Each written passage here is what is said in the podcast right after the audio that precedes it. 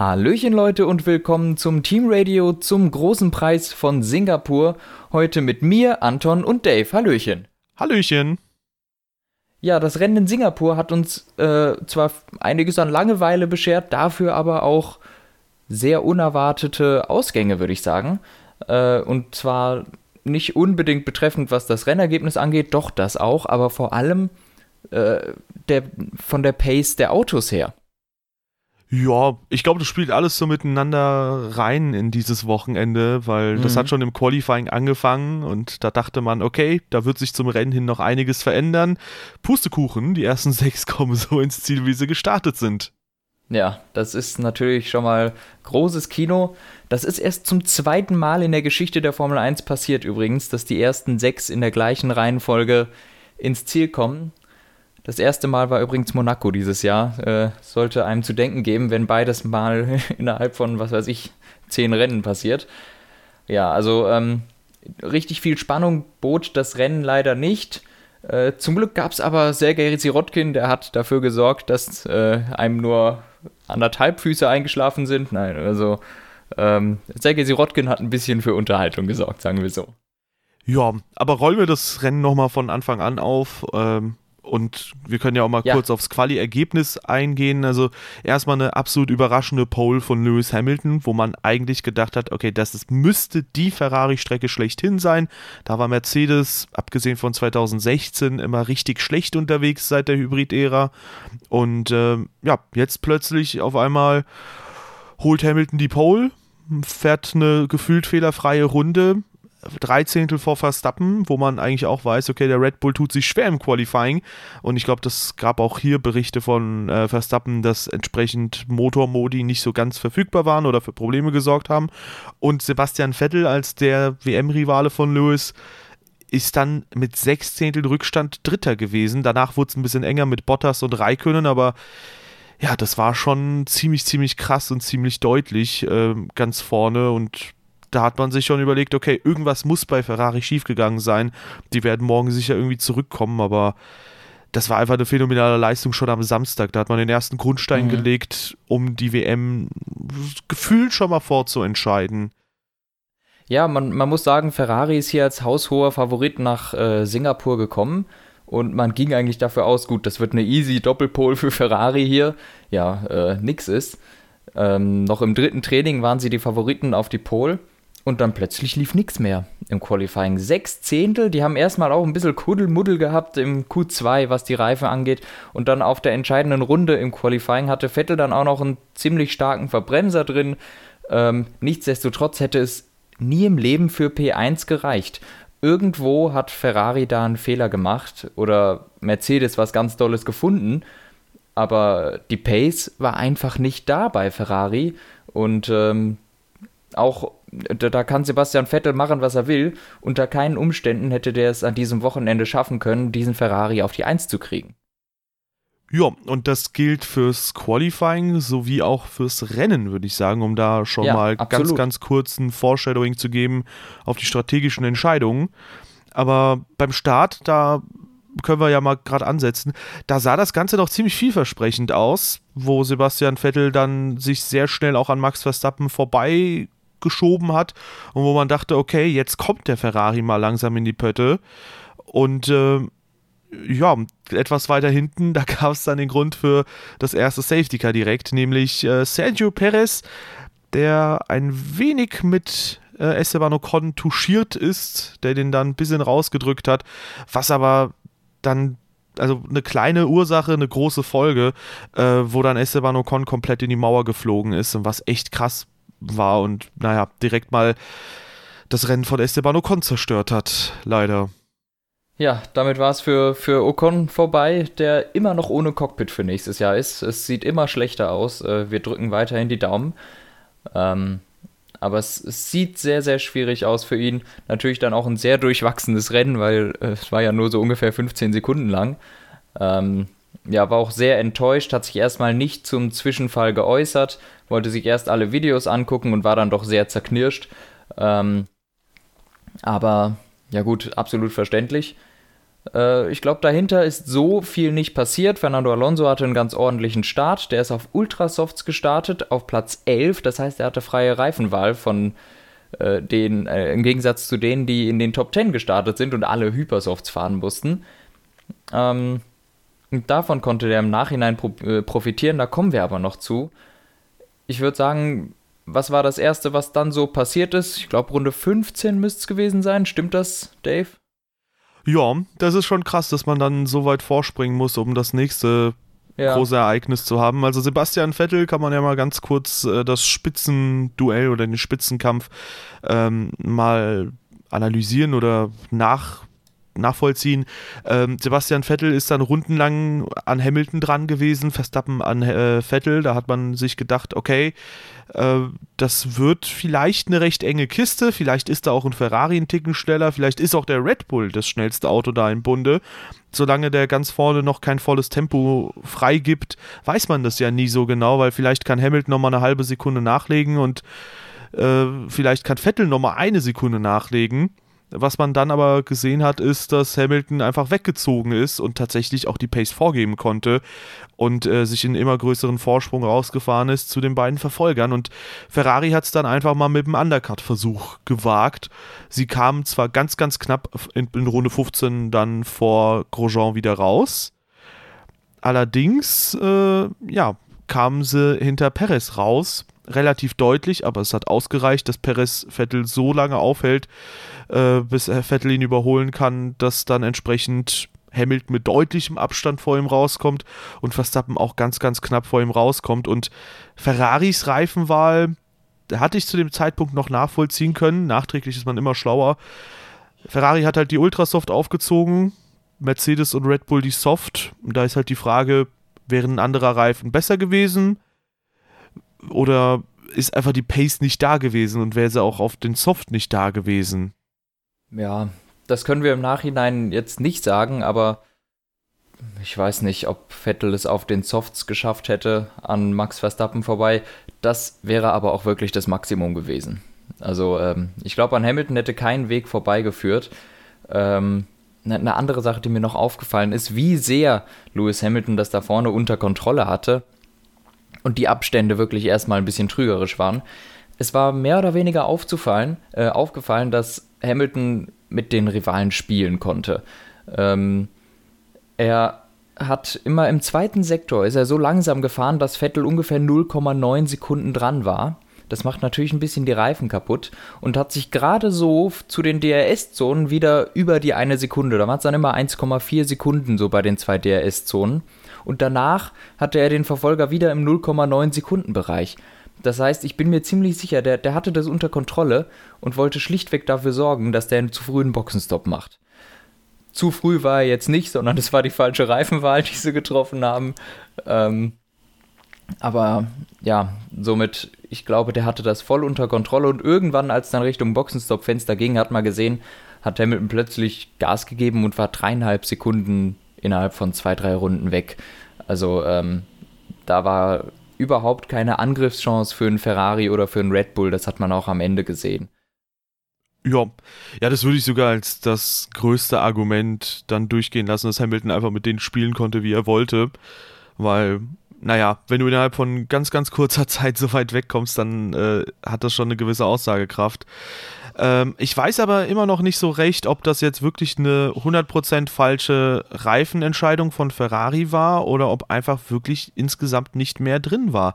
Ich kann mir auch vorstellen, dass eventuell der Boxenstopp ein bisschen zu früh war, weil zum Beispiel, also wir hatten das sehr, sehr oft den Fall, auch keine Ahnung, in Monza zum Beispiel, wenn du halt hinter jemandem herfährst, dann hast du halt einfach mal dicke Probleme und musst damit rechnen, dass du da deutlich Zeit verlierst. Vielleicht war der Boxenstopp tatsächlich zu früh und man hätte nicht versuchen müssen, vor, ich glaube, Grosjean zu landen, sondern äh, dann tatsächlich vor äh, Sergio Perez, Perez zu landen, weil, naja, das hätte ihm zumindest die Position gegen Verstappen noch sichern können.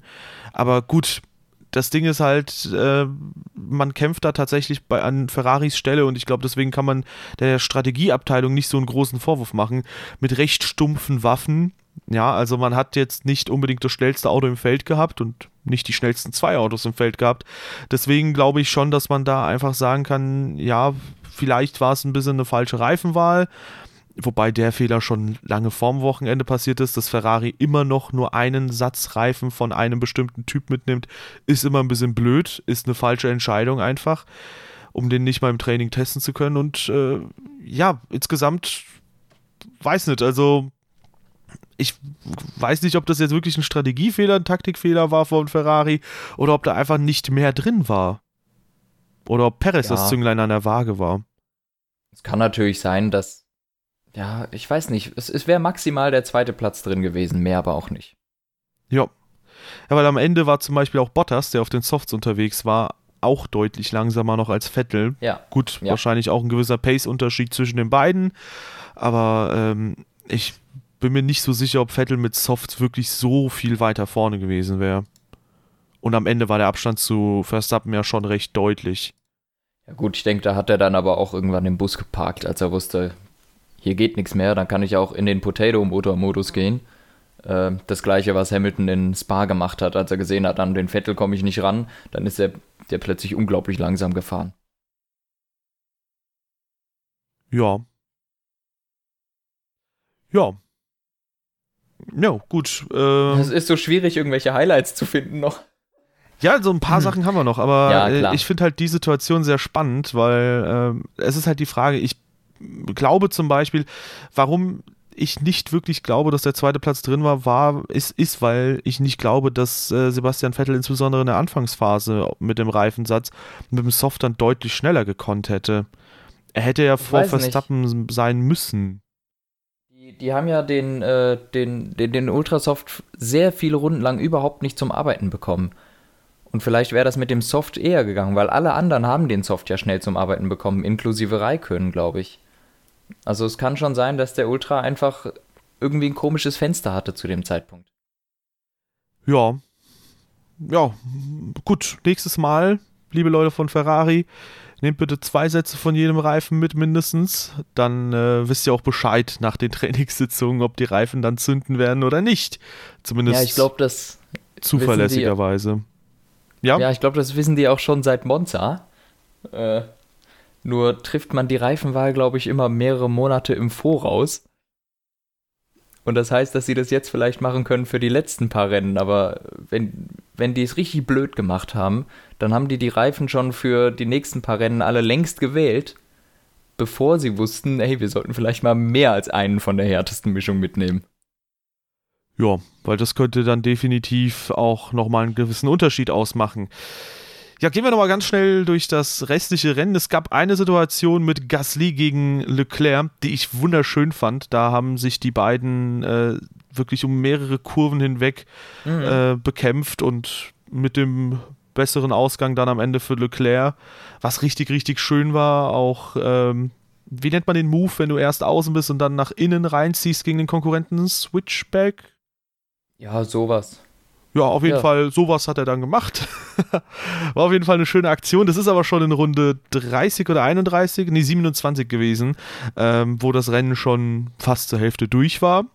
Und kurz nach der Rennhälfte, nach der ersten Rennhälfte, nachdem die durch war, äh, kam dann der Zweikampf Sergio Perez und Sergei Sirotkin auf ihren Höhepunkt. Denn äh, Perez hat quasi so ein bisschen dasselbe Schicksal gehabt wie Vettel hinter ihm dann und äh, ist erstmal mehrere Runden hinter Sergei Sirotkin hängen geblieben, ehe er dann wirklich einen richtigen Angriffsversuch wagen konnte. Und ich muss sagen, das Duell hat Spaß gemacht. Und der Zweikampf am Ende hat auch richtig Spaß gemacht. Bis zum letzten Linkslenken nach, äh, von äh, Sergio Perez. Ja, ja, ich muss sagen, es hat mich ein bisschen gestört, dass, dass sich Perez so darüber beschwert hat, dass Sirotkin vor seiner Nase rumgurkt. Ich meine, das ist sein gutes Recht, das ist seine Position und das war keine Überrundung. Ähm, und immer wieder in der Haarnadel ist dem Perez so nah gekommen. Ich dachte, gleich fährt er ihm in die Kiste.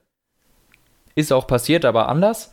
Ähm, ja, keine Ahnung, da sind die Nerven mit ihm durchgegangen, irgendwie, glaube ich. Das, was war das denn? Also, der, der, der war einfach noch neben ihm, hatte die Innenlinie und Perez, ja, gibt ihm einfach mal einen Check auf die linke Seite. Für mich wäre das eine sofortige Disqualifikation gewesen, weil das war absolut lächerlich von Sergio Perez, was er da abgezogen hat.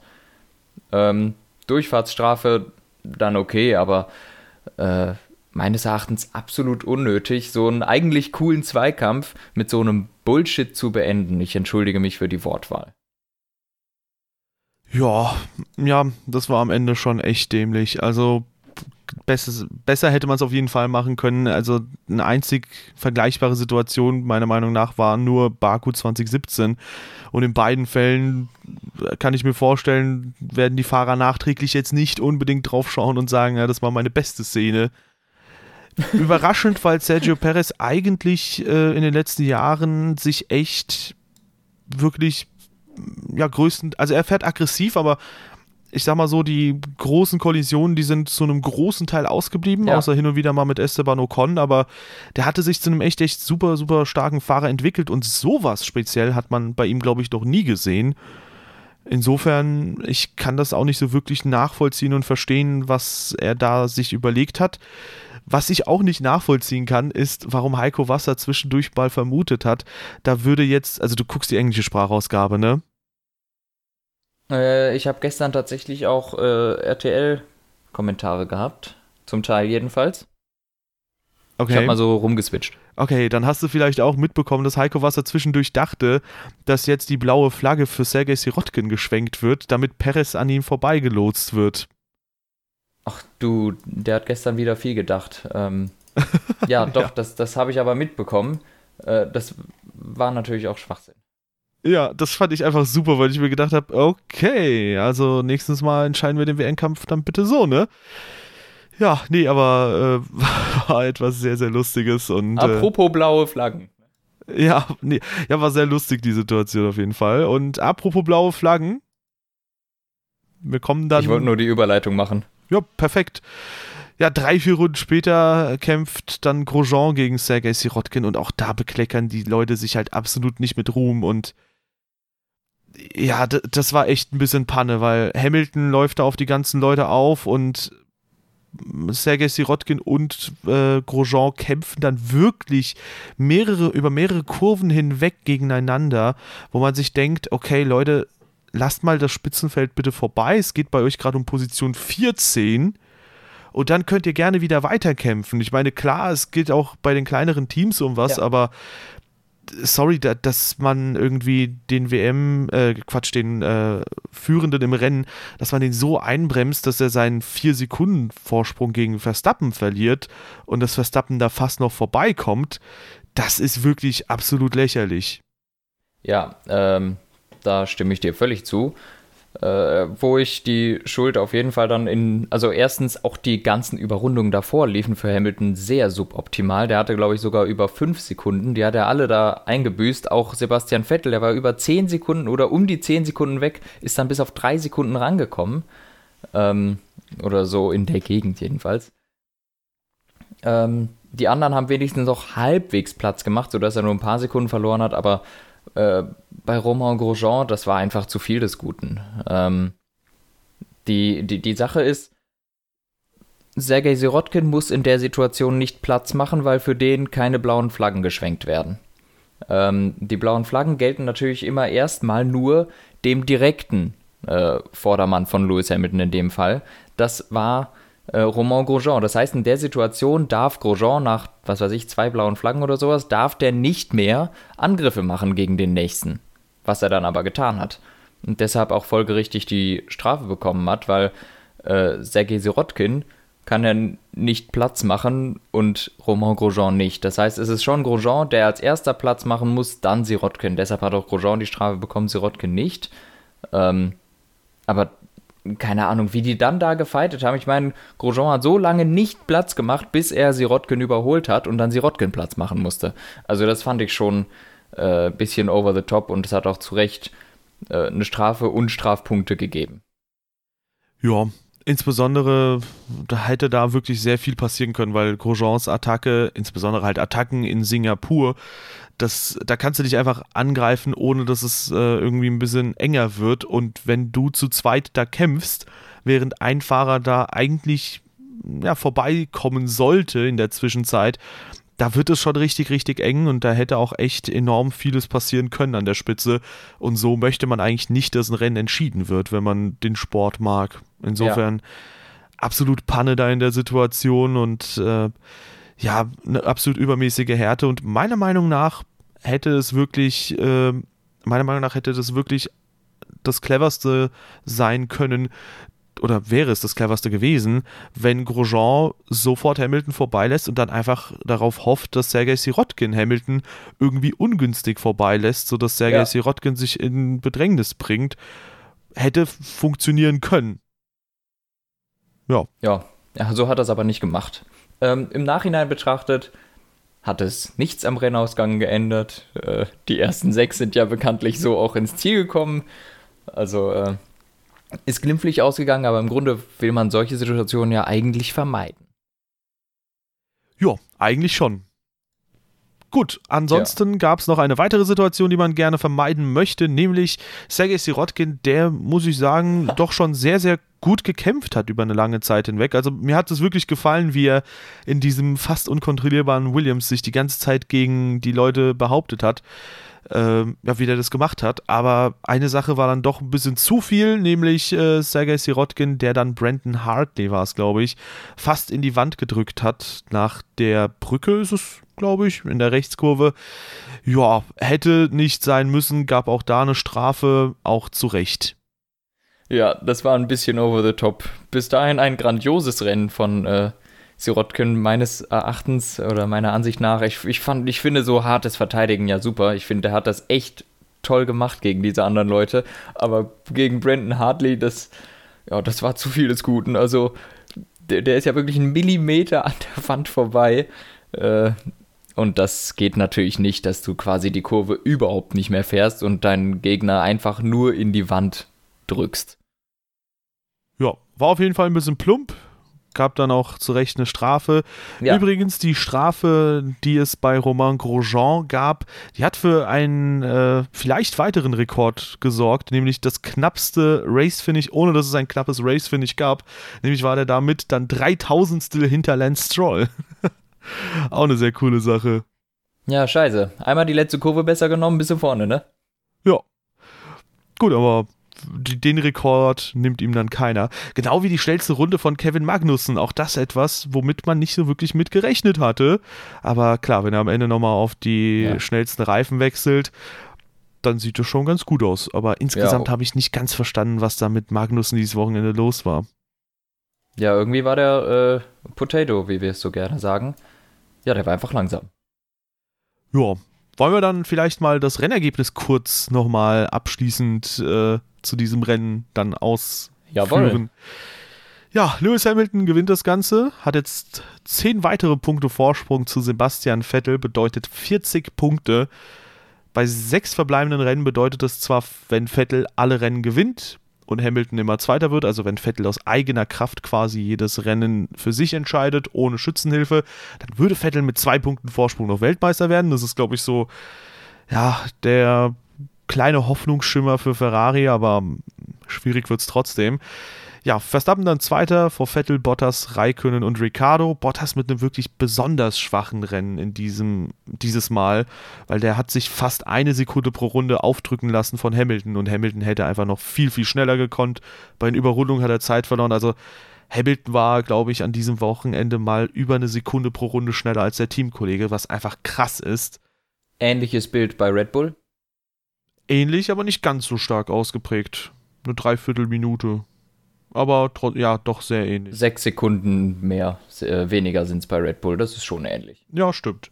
Tatsächlich bei Ferrari das knappste Rennduell dann doch. Gut, wahrscheinlich wegen der falschen Reifenwahl und weil Vettel irgendwann nur noch rumgecruised ist und trotzdem deutlich vor Bottas ins Ziel kam, was ich auch überraschend ja. fand. Ähm, und dann kommen wir zum Ergebnis der Formel 1.5. Ja.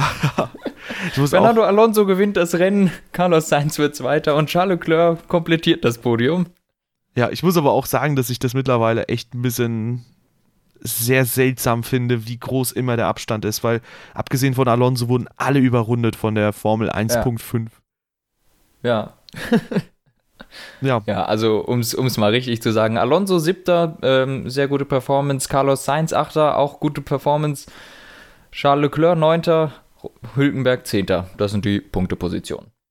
Ja, außerdem gutes Rennen anscheinend auch äh, für Markus Eriksson gewesen, zumindest was das Ergebnis angeht. Mhm. Elfter geworden.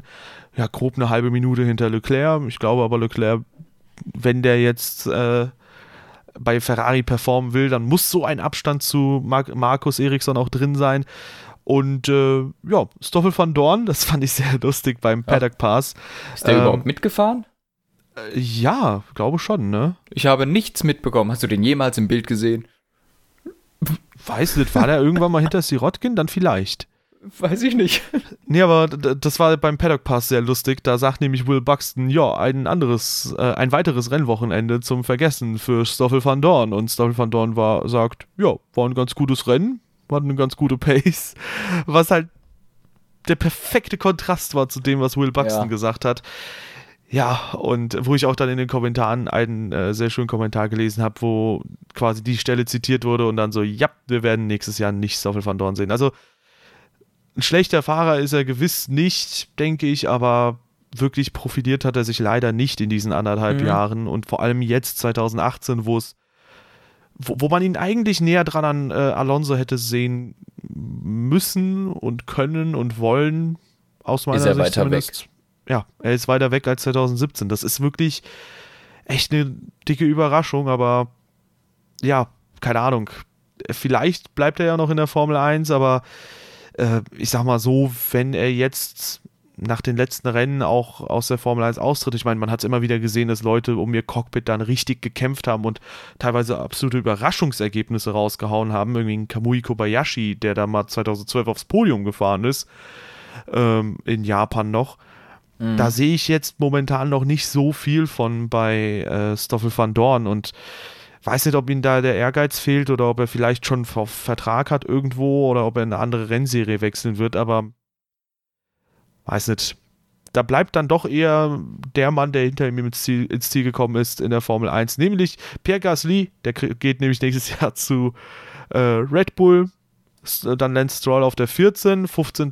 Romain Grosjean wie gesagt, 3000. hinter Lance Stroll. Tja, damit hat ein Williams beide Haas besiegt. Wer hätte das am Anfang der Saison noch gedacht? Tja. Und äh, Sergio Perez wird 16. Ja, auch beide Force India besiegt von einem Williams. Und äh, Brandon Hartley auf 17, Magnussen 18, Sergei Sirotkin 19. Der einzige, der ausgeschieden ist, ist tatsächlich Esteban Ocon und das in der ersten Runde. Ja, ja, ansonsten haben wir vielleicht noch eine kleine Nebensache. Was heißt Nebensache? Es ist eigentlich eine große Sache, äh, die wir ansprechen können. Und zwar geht es um den Fahrermarkt bei Ferrari. Ja. Wie schon in den letzten Rennen ein wenig vermutet, ist Kimi Räikkönen mittlerweile raus bei Ferrari und hat tatsächlich, wenn man ihm Glauben schenken darf, unabhängig von Ferrari einen äh, Vertrag mit Sauber geschlossen über zwei Jahre und wird dann ab dem nächsten Jahr für Sauber fahren, für zwei Jahre jetzt. Und Charles Leclerc wechselt dann entsprechend zu Ferrari. Der Vertrag, ja. den Sergio Marchione mit ihm geschlossen hat, der wird dann wirksam und tatsächlich gilt dieser dann bis 2022. Ach, tatsächlich, das wusste ich gar nicht. Oder 2021, aber auf jeden Fall sehr, sehr lange. Wow. Ja, nicht schlecht, äh, was der junge Monegasse da für sich aushandeln konnte. Ähm, ja, mutiger Schritt von Ferrari, aber vielleicht auch einfach der nötige Schritt. Denn wir sehen jetzt von vielen Teams, dass die einfach auf die Jungen setzen. Ich meine, äh, Ferrari macht's, Red Bull macht's, vielleicht müssen sie das auch einfach. Ähm, ja, und so beginnt eben quasi die neue Generation. Nur Mercedes macht's nicht, denn Esteban Ocon ist immer noch ohne Cockpit. Ja, wobei ich bei Mercedes mittlerweile auch so ein bisschen die Vermutung habe, dass man da noch, noch mal auf ein jüngeres Talent setzen möchte. Eventuell auf äh, George Russell, der mhm. überraschenderweise gestern sehr, sehr oft im Bild war bei der Übertragung. Also vor allem nach der Siegerehrung, dass man den dann zeigt. Das fand ich ein bisschen seltsam. Vielleicht weiß da die Formel 1 etwas mehr als die Öffentlichkeit. Äh, vielleicht sind da ein paar Informationen, Insider-Informationen schon durchgeflossen. Aber ansonsten, ja, also dieser Wechsel, um nochmal bei Ferrari zu bleiben, das war ja einer, bei dem ich mich immer ein bisschen gesträubt habe und gesagt habe, ja, Moment, also ich habe halt immer die Theorie vertreten, okay, die besten Fahrer landen halt auch in den besten Teams und wir haben halt im Moment wenig Verbesserungspotenzial da ganz vorne bei Ferrari, Mercedes und Red Bull. Gut, dass Alonso zum Beispiel jetzt besser performen würde als Raikkonen, habe ich auch nie bezweifelt, aber ähm, abgesehen von Alonso habe ich keinen Fahrer also klar besser gesehen. Jetzt muss man aber auch mal äh, überlegen, mit etwas Abstand zu dem Ganzen, Natürlich fährt Raikkonen Top-Ergebnisse ein, landet dabei immer noch am Ende der Saison hinter Sebastian Vettel, obwohl Vettel eigene Fehler macht tatsächlich. Und ähm, insgesamt besiegt Vettel trotzdem seinen Teamkollegen. Der Anspruch von Ferrari ist es aber natürlich nicht, dass da ein Fahrer quasi äh, ja knapp hinter Vettel immer in die WM, in der WM, äh, in der WM-Wertung ist, sondern der Anspruch von Ferrari ist es ja, einen WM-Titel zu holen. Und natürlich ist Charles Leclerc ein Risiko, ein gewisser Risikofaktor, weil man weiß nicht, wird er jetzt performen wie Vettel, besser als Vettel, schlechter als Vettel, besser als Raikkonen, schlechter als Raikkonen, man weiß es noch nicht. Und ähm, natürlich ist das jetzt eine Unbekannte, die aber nicht nur auf Raikkonen-Niveau performen kann, weil da weißt du halt größtenteils, was du zu erwarten hast, sondern es könnte nach unten ausschlagen im schlimmsten Fall oder nach oben ausschlagen. Und genauso könnte auch jetzt Charles Leclerc der nächste Ferrari-Weltmeister werden, weil man sieht, glaube ich, auch bei Ferrari nach und nach so ein bisschen, dass es irgendwie nicht reicht, dass entweder das Team hin und wieder mal einen Fehler macht oder halt aber auch, ähm, dass der ähm, ja, dass der Fahrer hin und wieder mal ein paar Fehler macht und dass man da irgendwas in diesem Getriebe einfach mal ändern muss, irgendein Zahnrad genau. ersetzen muss. Und äh, ja, als jemand, der Raikönnen seit 2002 unterstützt, ist es natürlich so ein Wechsel, der mir so ein bisschen schwer gefallen ist, aber wo ich auch mit ein bisschen Abstand sagen muss, ja, Raik also keine Ahnung, ich sehe es immer noch als ein gewisses Risiko, dass Leclerc jetzt für Raikönnen kommt, aber es ist auch eine Chance. Ja, eben ganz, ganz unabhängig davon, wie es jetzt gerade so ist, wer Fehler macht oder so. Ähm, ich glaube, es tut einfach dem Team jetzt gut, ein bisschen frische Luft da reinzubringen. Mal irgendwie einen neuen Charakter, der vielleicht neue Anstöße gibt. Weil es, es sieht ja jetzt schon wieder so aus, es langsam gibt, bilden sich Tensions, es, es bildet sich Druck im Team. Ähm, man, so die Kombination Vettel-Ferrari ist jetzt auch ein bisschen angekratzt seit Monza, seit den ganzen Geschehnissen mit äh, Ferrari, ähm, mit deren Strategien jetzt schon wieder. Und ähm, dass da vielleicht einfach mal ein bisschen neuer Wind reinkommt, das vielleicht auch ein bisschen eine bessere Stimmung macht und dann hat das möglicherweise positive Auswirkungen sowohl für Sebastian Vettel als auch für Ferrari und für Leclerc sowieso. Ja, oder das Gegenteil ist der Fall und äh, der Druck wird sogar noch ein bisschen größer, dadurch, dass jetzt halt der junge Wilde kommt und dass die sich so ein bisschen bekriegen. Das schlimmste Szenario, was dann so eintreten kann, haben wir ja 2007 gesehen zwischen Hamilton und Alonso, was weder McLaren noch äh, Alonso noch Hamilton wirklich gut getan hat und am Ende war Raikkonen der strahlende Sieger. Ja, das ist etwas, was passieren kann aber vielleicht muss, muss man dieses Risiko auch einfach eingehen, weil wenn Ferrari jetzt so lange wartet, um einen neuen Fahrer reinzubringen, bis Sebastian Vettel aufhört, ist Leclerc vielleicht erstens längst von einem anderen Top-Team gekauft worden, zweitens vielleicht 28 oder so und im Moment ist der Trend, dass die ganzen Top-Teams auf ihre jungen Fahrer setzen. Und vielleicht ist das auch mal eine Sache, die Ferrari übernehmen kann, die das ja sonst nie machen. Es ist, glaube ich, Leclerc der jüngste Ferrari-Fahrer für äh, die jüngste Ferrari-Fahrer seit den 70ern oder so. Ähm, das ist schon was recht krasses für Ferrari, so einen jungen, unerfahrenen da reinzubringen. Aber ich glaube, das ist vielleicht mal eine ganz gute Sache. Wer sind denn die ganzen Top-Teams außer äh, Red Bull? McLaren. Okay, gut. Das, da haben wir eine unterschiedliche Definition von einem Top-Team, aber ja. sie sei dir gegönnt.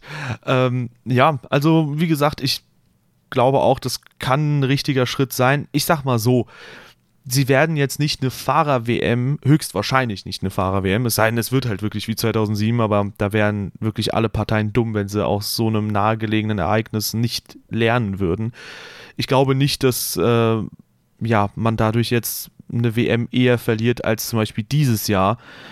Äh, man muss halt schauen. Ich glaube schon, dass es auch ein bisschen ein Appell von Ferrari an Sebastian Vettel ist, dass man da ein bisschen auch unzufrieden ist, dass man da auch ein bisschen Änderungen braucht, weil für Vettel war das auch die Comfort Zone, dass Raikönnen halt einfach immer sein Teamkollege ist. Der wusste da, was zu erwarten ist. Raikönnen war zwar immer wieder dran, aber nie vorne. Und äh, ab dem nächsten Jahr muss sich wahrscheinlich Vettel noch ein bisschen mehr strecken, damit er dann Raikönnen äh, dementsprechend, äh, Quatsch, äh, damit er seinem Teamkollegen entsprechend Paroli bieten kann. Mhm. Und man hat das ja auch schon bei Fernando Alonso gehabt, als man nach vier Saisons, wo das Team nicht den WM-Titel holen konnte, einen weiteren Fahrer geholt hat, an die Seite von Alonso gestellt hat, genau. mit dem sich dieser dann mal schön messen kann. Das hätte eigentlich perfekt gepasst, dass man Alonso vielleicht wiederholt, aber ja, das wollten sie dann doch nicht und haben dann jetzt Leclerc den Vertrag geboten und äh, ja, da bin ich mal auf das nächste Jahr tatsächlich gespannt, weil das passt halt wirklich wieder perfekt in dieses Muster. Vier Jahre den WM-Titel nicht holen können, vorausgesetzt, man holt es dieses Jahr noch nicht, äh, nicht mehr, aber ich gehe mal stark davon aus, dass man mittlerweile wirklich sagen kann, Hamilton und Mercedes. Mercedes hat zwar in diesem Jahr ein paar Fehler gemacht, Hamilton hier und da auch mal, aber so vollkommen wie dieses Team ist dieses Jahr keines und ich glaube, das bleibt auch bis zum Ende so und äh, ja, ich glaube schon, dass da Ferrari dementsprechend die Maßnahmen auch einleitet, wie auch schon damals, so mit einem gewissen Muster halt einfach. Genau, ja, man braucht eben diesen frischen Wind und ähm, ich glaube, das muss eigentlich fürs ganze Team positive Aus Auswirkungen haben. Ich sage, ich behaupte das jetzt einfach mal so oder ich hoffe es. Mal sehen. ja, ich hoffe es auch. Also, das wird echt interessant, weil ich bin mal gespannt, wie die jeweiligen Fahrer dann performen werden, wie dann der Druck auf den jeweiligen Fahrern ist, weil ja, es, es, kann auf jeden Fall einiges bewirken, wenn jetzt Charles Leclerc plötzlich reinkommen sollte. Wie gesagt, das ist jetzt alles mit einem Konjunktiv, mit einem dicken, dicken Konjunktiv. Aber wenn er jetzt reinkommen sollte und plötzlich irgendwie das erste Rennen gewinnt, äh, wie Raikkonen damals für Ferrari, ja, dann könnte Sebastian Vettel sich auch denken, oh mein Gott, wo bin ich jetzt hier reingeraten? Was ist denn jetzt los, bitte?